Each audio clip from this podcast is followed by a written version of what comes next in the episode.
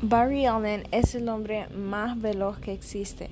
Cuando era un niño vio algo imposible matar a su mamá y su papá fue a la cárcel por su homicidio. Luego un accidente lo convirtió en lo imposible. Para el mundo es un simple asistente forense, pero en secreto usa su velocidad para combatir el crimen y para encontrar a otros como él. Un día encontrará a quien mató a su mamá y hará justicia por su padre.